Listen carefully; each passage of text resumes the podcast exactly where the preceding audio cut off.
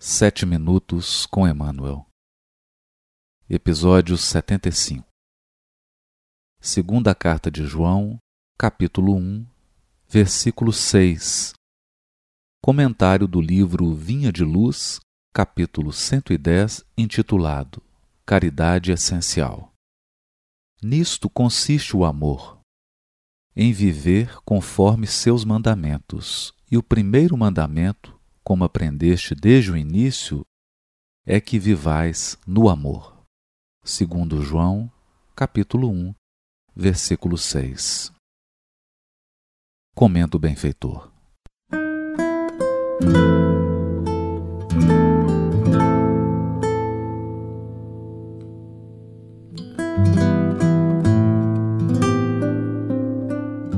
Em todos os lugares e situações da vida, a caridade será sempre a fonte divina das bênçãos do Senhor.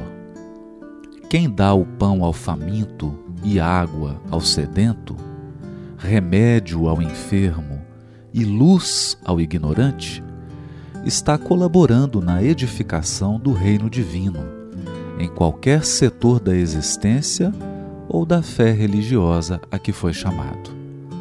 A voz compassiva e fraternal que ilumina o espírito é irmã das mãos que alimentam o corpo. Assistência, medicação e ensinamento constituem modalidades santas da caridade generosa que executa os programas do bem. São vestiduras diferentes de uma virtude única, conjugam-se e completam-se num todo nobre e digno. Ninguém pode assistir a outrem com eficiência se não procurou a edificação de si mesmo. Ninguém medicará com proveito se não adquiriu o espírito de boa vontade para com os que necessitam. E ninguém ensinará com segurança se não possui a seu favor os atos de amor ao próximo, no que se refira à compreensão e ao auxílio fraternais. Em razão disso, as menores manifestações de caridade, nascidas da sincera disposição de servir com Jesus, são atividades sagradas e indiscutíveis. Em todos os lugares serão sempre sublimes luzes da fraternidade, disseminando alegria, esperança, gratidão, conforto e intercessões benditas. Antes, porém, da caridade que se manifesta exteriormente nos variados setores da vida, pratiquemos a caridade essencial, sem o que não poderemos efetuar a edificação e a redenção de nós mesmos. Trata-se da caridade de pensarmos, falarmos e agirmos segundo os ensinamentos do Divino Mestre no Evangelho. É a caridade de vivermos verdadeiramente nele, para que ele viva em nós.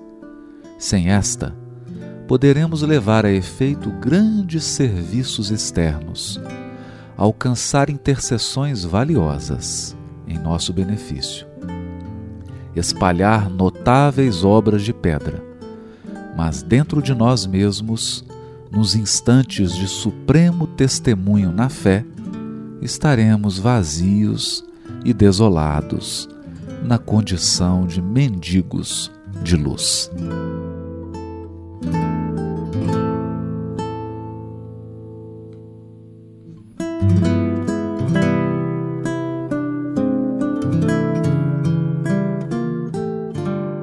A edificação do reino de Deus na terra pede a execução dos programas do bem, mas possui seu alicerce na caridade generosa, que é sempre a fonte divina das bênçãos do Senhor, na sublime síntese do benfeitor.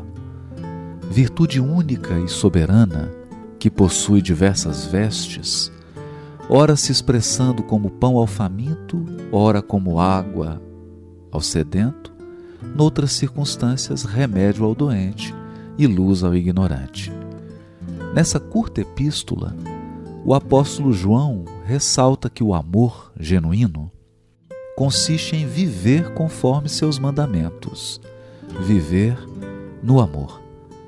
Emmanuel, retomando o tema central da carta, ressalta a necessidade de edificação e redenção de nós mesmos, pela prática da caridade essencial, que consiste em pensar, falar e agir segundo os ensinamentos do Mestre no Evangelho. A caridade sempre se manifesta exteriormente, nas mais variadas circunstâncias e nos mais variados setores da vida concretizando as sublimes luzes da fraternidade em forma de alegria, esperança, gratidão, conforto e intercessão. Todavia, se não quisermos permanecer vazios e desolados, mendigos de luz, urge praticar a caridade essencial, que consiste em vivermos verdadeiramente no Cristo, para que Ele viva em nós.